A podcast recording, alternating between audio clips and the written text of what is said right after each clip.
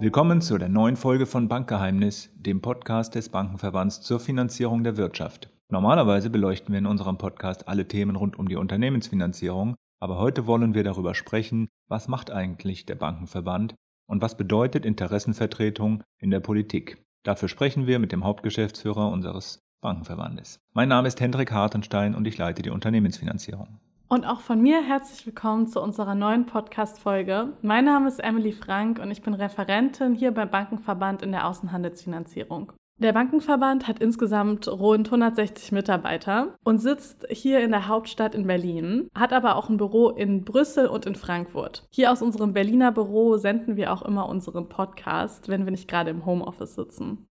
Die Mitglieder des Bankenverbands sind die privaten Banken in Deutschland und ausgewählte Fintechs. Zu den Themen, zu denen sich der Verband äußert, gehören vor allem die Bankenaufsicht, Finanzmarktstabilität, natürlich Themen rund um die Unternehmensfinanzierung, womit wir uns ja auch in unserem Podcast beschäftigen, und die nachhaltige Transformation. Heute wollen wir von unserem Hauptgeschäftsführer Christian Ossig erfahren, was ist der Kernauftrag des Bankenverbandes? Was ist sein Selbstverständnis? Wo liegen die Herausforderungen als Spitzenverband? Herzlich willkommen, Herr Ossig. Schön, dass Sie heute bei unserem Podcast dabei sind. Sie sind Hauptgeschäftsführer des Bankenverbands.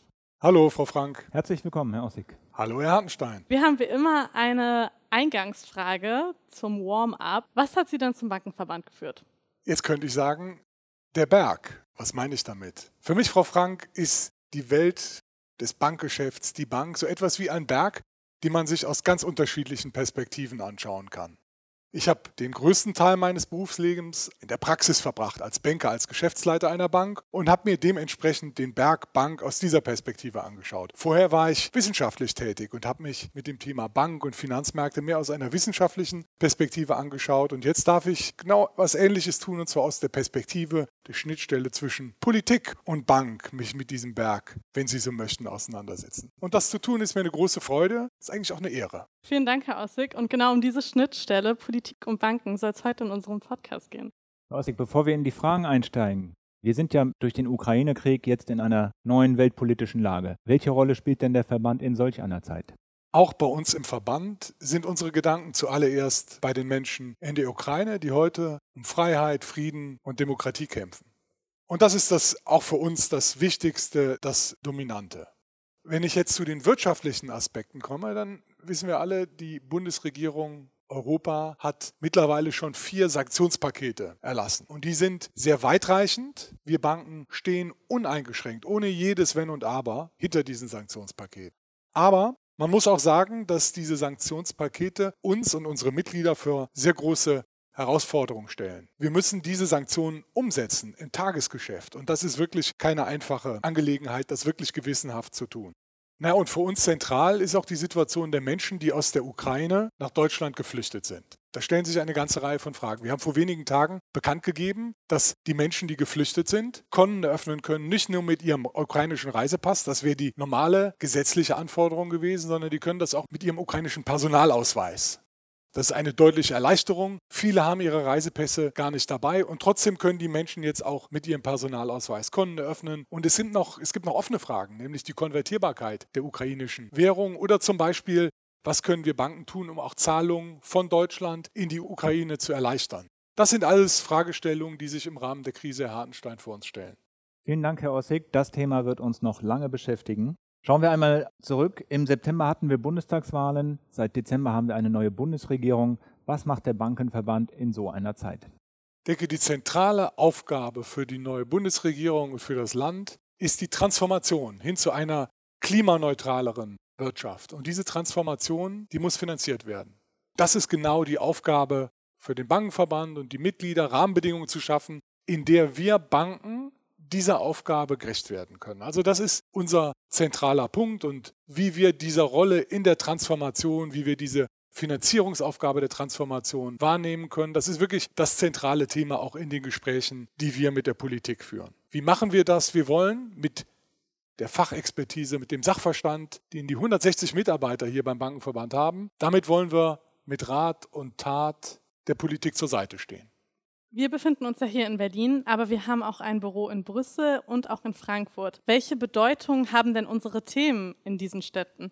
Ja, wir sind in der Tat mit dem allermeisten unserer Mitarbeitern in Berlin. Warum in Berlin? Weil hier die Bundesregierung sitzt, die für uns wirklich wichtigen Ministerien, das ist vorneweg das Finanzministerium. Wir haben einen intensiven Dialog mit dem Kanzleramt, mit dem Ministerium für Wirtschaft, Klima, mit dem Justizministerium, auch Verbraucherschutzthemen, die in einem neuen Ministerium aufgenommen werden. Also da sind die für uns wichtigen Gesprächspartner auf der ministerialen Seite, aber eben auch der Bundestag als gesetzgebendes Organ ist für uns sehr wichtig. Deswegen sind wir mit den allermeisten Mitarbeitern, die wir haben, in Berlin. Wir haben aber auch ein Büro in Brüssel, denn heute kommt der weitaus größte Teil der für uns relevanten Gesetzgebung aus Europa. Das heißt, diese europäische Arbeit hat für uns ganz besonderen Stellenwert. Ich zum Beispiel habe mich bereit erklärt, Chairman des Executive Komitees des Europäischen Bankenverbandes zu sein, wo alle 28 früher, jetzt 27 EU-Mitgliedstaaten vertreten sind die Bankenverbände vertreten sind und da erarbeiten wir gemeinsame europäische Positionen zu den Fragen. Also Brüssel hat für uns enormen Stellenwert. Und Frankfurt ist natürlich wichtig, weil da sitzt ein ganzer Teil unserer Mitglieder.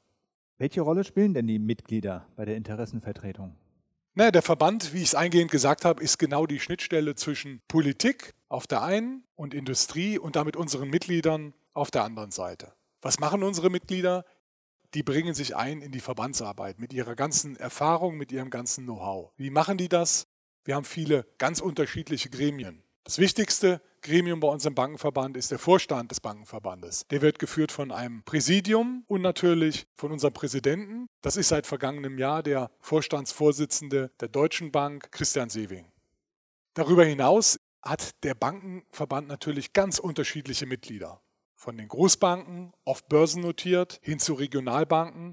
Viele der ausländischen Banken, die gerade vor dem Hintergrund des Brexits nach Deutschland gekommen sind, sind bei uns Mitglied, bringen sich sehr aktiv in unsere Arbeit ein und wir haben auch aus der Historie heraus ganz viele Privatbanken als Mitglieder. Das sind oft auch kleine Banken, manchmal Familienbetriebe, die gehören dann auch einer Familie. Diese Vielfalt unserer Mitgliedschaft zusammenzubringen, eine Position, eine gemeinsame Position für diese ganz unterschiedlichen Mitglieder zu entwickeln. Das ist wirklich eine unserer Hauptaufgaben und ich denke, das tun wir ganz erfolgreich. Mal eine anders gestellte Frage, Herr Ossig. Beenden Sie den Satz. Für die kommenden vier Jahre würde ich mir für die Banken wünschen, dass. Ich würde mir wünschen, dass wir unsere Rolle in der Finanzierung der Transformation hin zu einer klimaneutraleren Wirtschaft, dass wir die erfolgreich wahrnehmen können. Ich denke, das ist ein gemeinsames Ziel, das nicht nur wir Banken mit der Politik teilen, das ist ein Ziel, das wir mit unseren Kunden teilen und wahrscheinlich mit den allermeisten Menschen in diesem Land. Denn um Klimawandel zu stoppen, sind Investitionen notwendig. Der allergrößte Teil davon werden private Investitionen sein. Das muss alles finanziert werden und dafür braucht man auf der einen Seite die Banken mit ihren Bilanzen, die Fähigkeit, Kredite zu vergeben, aber auch der, auf der anderen Seite die Expertise der Banken, Zugang zum Kapitalmarkt zu geben für die Kunden. Stichwort zum Beispiel Börseneinführung eines Unternehmens, in dem neue Gelder eingenommen werden für das Unternehmen, das dann mit diesen Geldern Investitionen tätigen kann. Also wirklich die Finanzierung der Transformation, das ist, glaube ich, die größte Herausforderung und das würde ich mir wünschen, dass wir das erfolgreich begleiten in den nächsten Jahren. Also Banken als Teil der Lösung. Ganz genau. Herr Ossig, wenn wir so mit der Politik im Austausch sind, welche Grundregeln gelten denn für die Interessenvertretung des Bankenverbandes? Und würden Sie sich selbst als Lobbyisten beschreiben? Nö. Als Lobbyist würde ich mich wirklich nicht bezeichnen.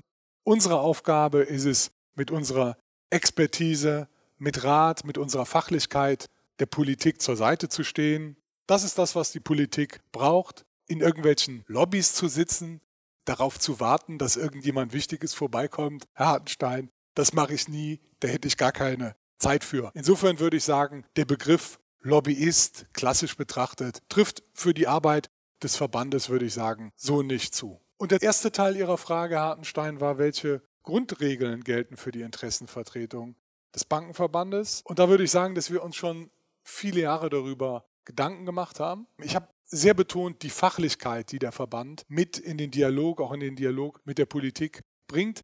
Da gibt es für uns gar keine Gründe, nicht maximale Transparenz zu bieten. Und ich denke, das tun wir schon seit langem. Also Offenheit, Fachlichkeit, Sachlichkeit, gute Argumente zu entwickeln. Das ist die Herausforderung die wir gerne annehmen und der wir versuchen gerecht zu werden. Die nächste Frage passt ganz gut zu der Antwort, die Sie davor gegeben haben, nämlich die Bedeutung von Transparenz. Seit dem 1. Januar dieses Jahres ist ja in Deutschland das Lobbyregister in Kraft und es verlangt von allen Interessenvertretern, die sich an die Bundesregierung und den Bundestag wenden, sich in ein öffentliches Register einzutragen. Damit ist auch ein Verhaltenskodex verbunden. Was macht denn der Bankenverband in der Hinsicht, beziehungsweise natürlich haben wir uns auch in das Lobbyregister eingetragen und die Mitarbeiter. Was halten Sie von dem Register?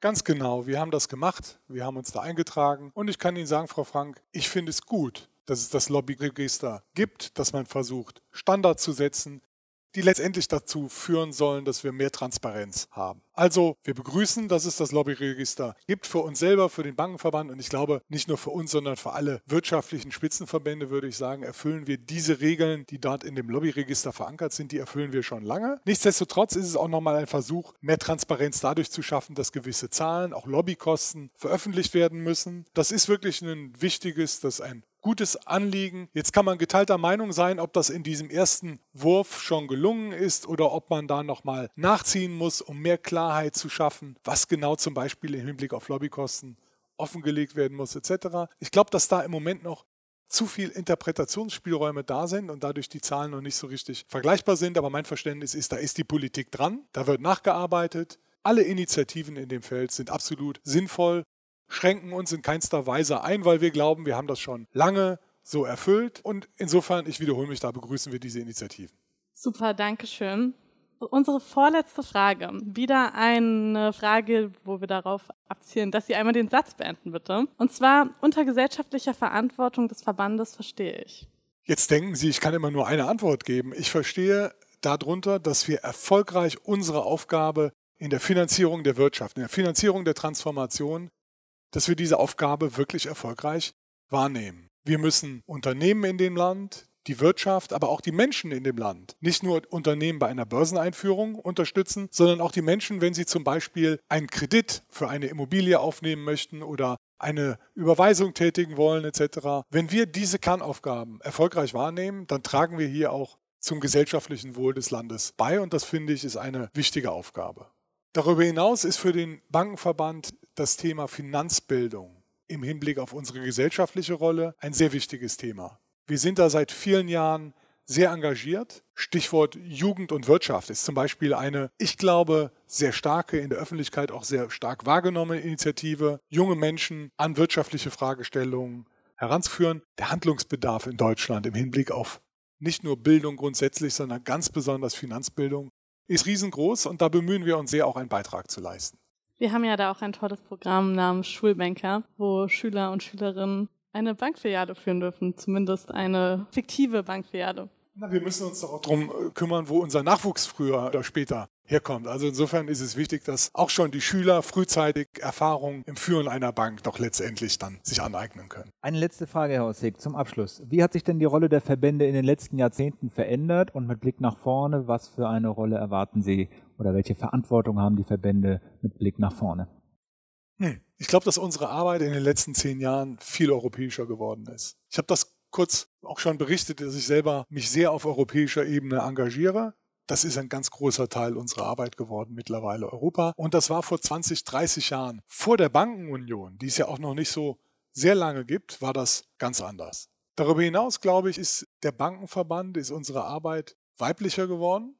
Und das ist richtig und wichtig. Und ich glaube, dass das sich auch noch in den nächsten Jahren verstärken wird. Also die Zeit des klassischen Lobbyierens und ich bin dann ganz schnell bei dem Begriff der Lobby. Ich glaube, das war ein Thema der Vergangenheit. Heute steht bei uns Internationalität, Diversität, aber ganz besonders auch die Facharbeit wirklich im Mittelpunkt. Die Expertise, das Bankgeschäft, die Regulierung ist hochkomplex geworden. Das hat unsere Arbeit noch viel inhaltlicher, aber auch komplizierter gemacht. Und der Bedarf der Politik, mit uns in den Dialog zu treten zu diesen sehr komplexen technischen Fragen, der ist gestiegen. Und das denke ich, das macht unsere Arbeit aus. Unser Anspruch ist hier, man sagt das so schön, Go-To-Experte zu sein, dass die Politik zu uns kommt, wenn unsere Expertise gefragt ist. Nicht, dass wir in irgendwelchen Lobbys rumhängen, wenn ich das so salopp sagen darf.